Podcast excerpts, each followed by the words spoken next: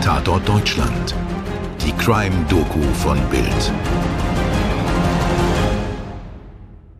Am 23. Januar 1959 starten zehn Studierende und Absolventen des Polytechnischen Instituts des Urals in Jekaterinenburg ein Abenteuer.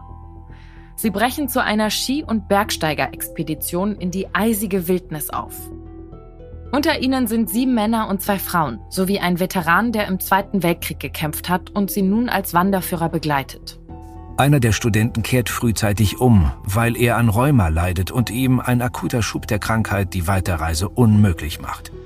Aber der Rest der Truppe zieht weiter, angeführt vom 23-jährigen Ingenieurstudenten Igor Djatlov. Laut den Filmen aus der Fotokamera und persönlichen Tagebüchern, die später von den Ermittlern am Tatort gefunden wurden, schlug das Team am 1. Februar sein Lager auf und errichtet ein großes Zelt an den verschneiten Hängen des Scholatsiachel dessen Name in der Sprache des indigenen Volkes der Mansen so viel wie Toter Berg oder Stiller Berg bedeutet. Die Gruppe wollte eigentlich von ihrem Zielort ein Telegramm nach Hause schicken.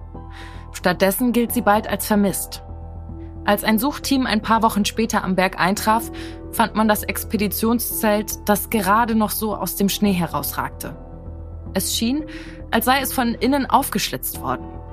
Am nächsten Tag wurde die erste Leiche in der Nähe eines Zedernbaums gefunden. Bis alle Toten gefunden wurden, vergingen Monate.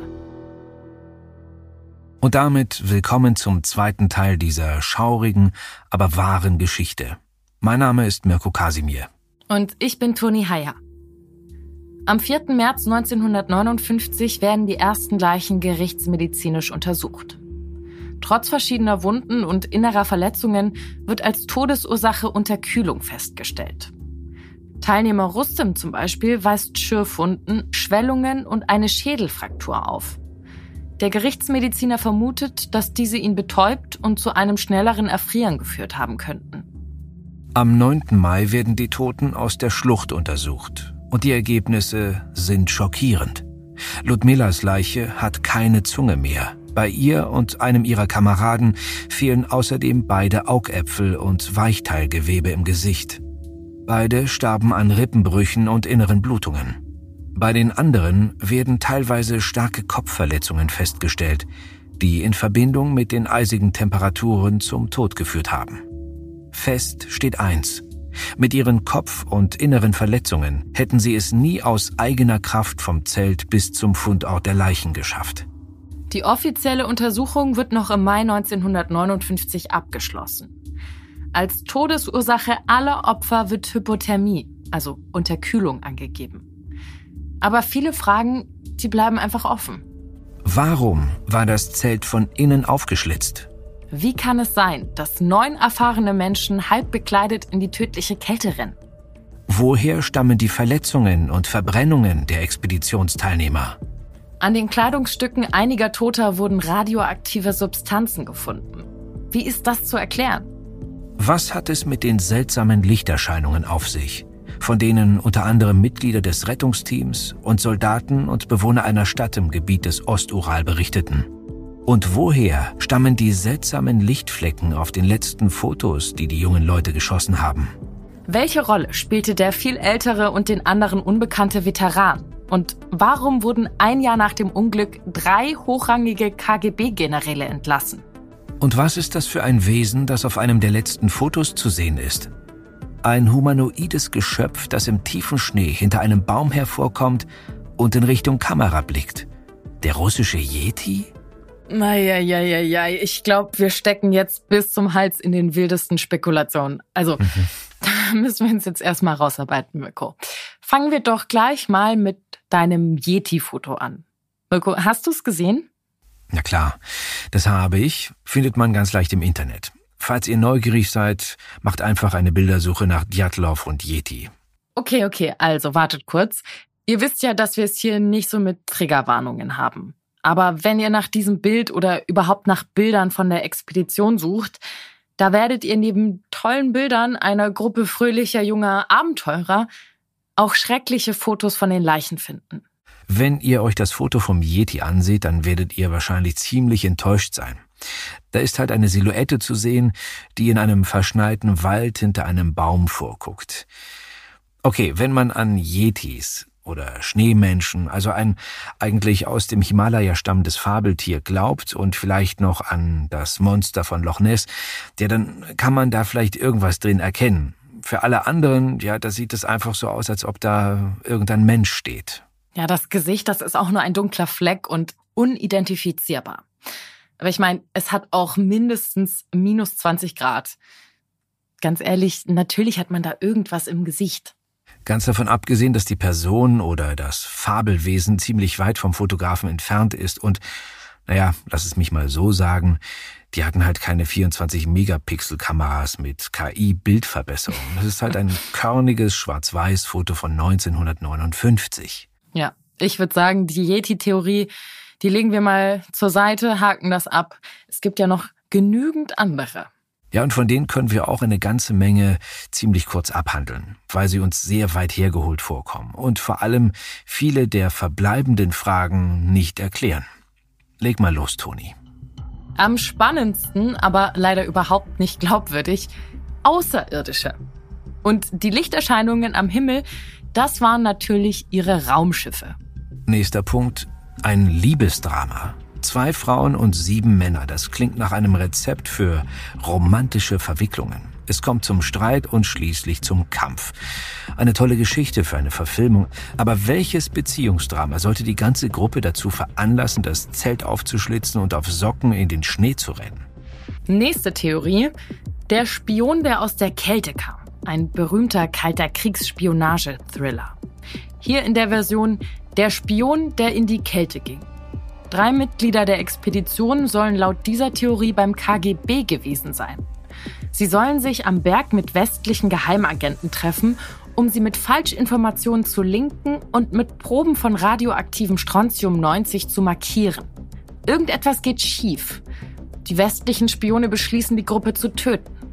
Sie zwingen die jungen Leute, sich auszuziehen, überlassen sie dem Tod durch Erfrieren. Vorher schneiden sie Ludmilla die Zunge heraus, weil sie von allen die vorlauteste ist. Naja, scheint mir auch ein bisschen weit hergeholt. Aber ich habe noch eine andere Version, eine vielleicht etwas realistischere Geschichte. Demnach testete die Sowjetarmee Geheimwaffen in der Gegend und die Gruppe wird zufällig im Zielgebiet Opfer der Versuche. Das würde zumindest die Lichterscheinung erklären und die Funde von Metallresten in der Gegend und, naja, zumindest einige der Verletzungen aber kaum die halbnackte Flucht aus dem Zelt und andere Merkwürdigkeiten. Hm.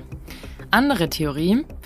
Auch die Mansen, das indigene Volk, das in der Region lebt, werden gelegentlich verantwortlich gemacht. Sie hätten die Gruppe getötet, weil sie einen heiligen Ort des Volkes entweiht hätten. Nur in dieser Gegend gab es keine besonders heiligen Orte. Außerdem gelten die Mansen als sehr friedfertig und weder das von innen aufgeschlitzte Zelt noch die Verletzungen einiger der Opfer passen zu dieser Geschichte. Es gibt heute um die 75 Theorien zu den Ereignissen am Djatlov-Pass. Darunter ist wirklich wildes Zeug. Aber auch ein paar Theorien, die mir dann doch plausibler als die Schneemenschen-Theorie vorkommen. Ja, vor allem eine Erklärung ist inzwischen weitgehend akzeptiert.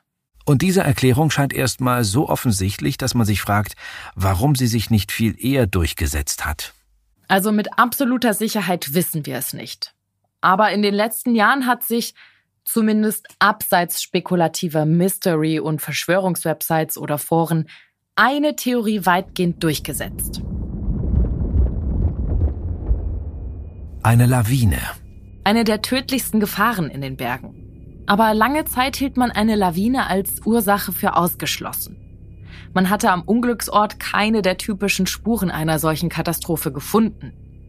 Außerdem hätte eine Lawine doch das Zelt und die Wanderer mitgerissen.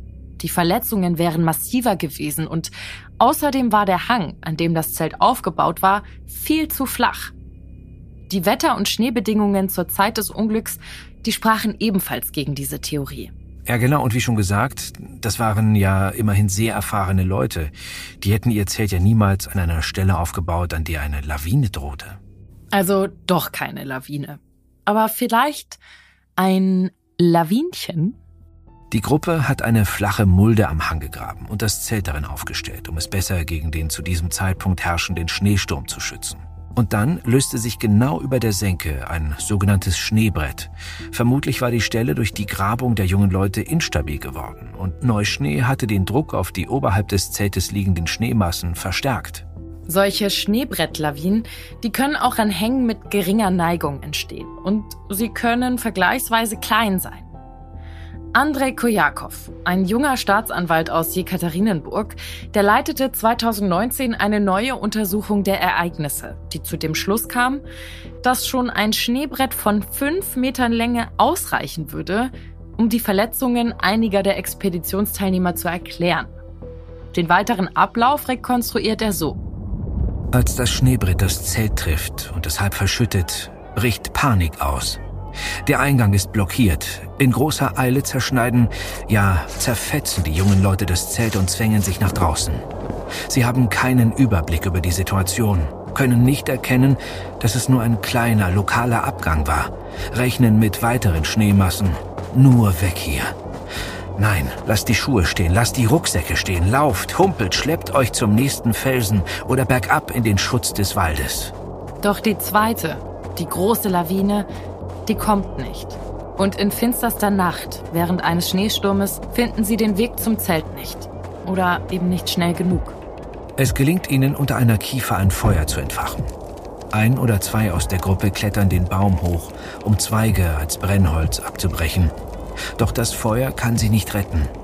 Juri und Georgi sterben als Erste. Ihre Verbrennungen zeugen von dem verzweifelten Versuch, sich zu wärmen. Die anderen schneiden ihren toten Kameraden die Kleider vom Leib, um ihre eigene unzureichende Bekleidung zu ergänzen. Dann teilen sie sich auf. Ein Teil der Gruppe sucht weiter nach dem Zelt und geht in die Richtung, in der sie glauben, dass es ist. Sie erfrieren aber, bevor sie es erreichen. Die restlichen vier beschließen, eine Schneehülle zu bauen und am nächsten Morgen weiter nach dem Zelt zu suchen. In einer Schlucht finden sie den tiefen Schnee, den sie dafür brauchen. Doch zu ihrem Unglück liegt der Ort oberhalb eines kleinen Baches, der auch im Winter nicht einfriert. Sein Wasser hat den Schnee, in den sie ihre Höhle graben wollten, unterspült. Die Schneedecke bricht ein, stürzt auf das felsige Bachbett. Tonnenschwere Schneemassen stürzen auf die jungen Leute und verursachen die schlimmen, teils tödlichen Verletzungen. Die fehlende Zunge und die fehlenden Augäpfel, die sind vermutlich auf Tierfraß und Verwesung zurückzuführen. Aber was ist mit der Radioaktivität, die an einigen Kleidungsstücken festgestellt wurde? Also ich meine, das war ja wohl keine Atomlawine oder so. Na, wohl kaum. Aber auch dafür gibt es Erklärungen, die ohne Yetis oder sowjetische Wunderwaffentests auskommen. Die Lampen nämlich, die die Expedition mit sich führte, enthielten radioaktives Thorium. Hm. Damals ging man mit solchen Materialien noch etwas laxer um. Und da ist noch etwas. Keine zwei Jahre vor dem Unglück ist in der kerntechnischen Anlage Majak südlich von Sverdlovsk ein Tank mit radioaktiven Abfällen explodiert. Eine radioaktive Wolke zog in Richtung Norden. Und Georgi, der Mandolinspieler, hat in dieser Anlage gearbeitet und bei den Aufräumarbeiten geholfen. Ein weiteres Mitglied der Gruppe kam aus einem Dorf in der kontaminierten Zone. Die Lawinentheorie wird inzwischen von Forschern und Experten aus anderen Ländern, unter anderem der Schweiz, gestützt. Also Fall gelöst? Schließlich kann ja nun alles erklärt werden. Tja, also aus geschäftlicher Sicht ist eine natürliche Erklärung auf jeden Fall nicht so gut. Denn äh, wie man erwarten kann, wurde das Unglück am Djatlov-Pass x-fach für Film und Literatur genutzt. 2015 kam sogar ein Computerspiel dazu heraus. Tja, Toni, wie sieht's denn bei dir aus? Hast du irgendwie eine Theorie? Mm, also ich glaube, meine Lieblingstheorie sind die Aliens, weil, also ich glaube ganz ehrlich daran, I want to believe.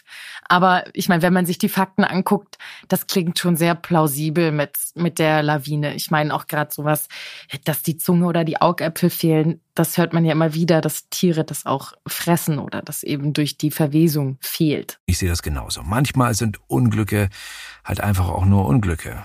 Ja, oder böse Zufälle oder eine ganze Kette von bösen Zufällen. Es macht halt nicht alles Sinn im Leben und im Sterben leider auch nicht. Ja, und nicht immer da, wo wir einen Schuldigen suchen, werden wir auch einen finden.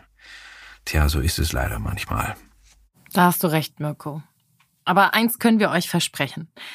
Bald wird es hier wieder einen klassischen True Crime Fall geben, auch wenn ich sagen muss, dass ich so Mystery-Fälle echt gerne mag.